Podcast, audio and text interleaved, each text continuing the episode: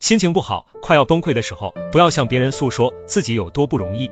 成年人的烦恼不会有感同身受，咬着牙坚持到夜深人静，躲在角落里才可以哭泣，哭多久都没问题。缓过来以后，把心掏出来，自己缝缝补补，拥抱灰色的孤独。睡前原谅过往，醒了迎难而上。面对再大的困难，内心麻木了也就那样。别人不是你，生活就是自己哄自己，把自己哄明白，就不会耿耿于怀；哄不明白，就减少依赖，降低期待。生活无非三餐一宿，只要还能呼吸空气，活着就是胜利。风光也好，落魄也罢，想开了就是幸福，想不开就是痛苦。太阳还会再升起，日子还要过下去。我们已经在路上，各有各想要到达的地方。开始了旅途，就没有回头路。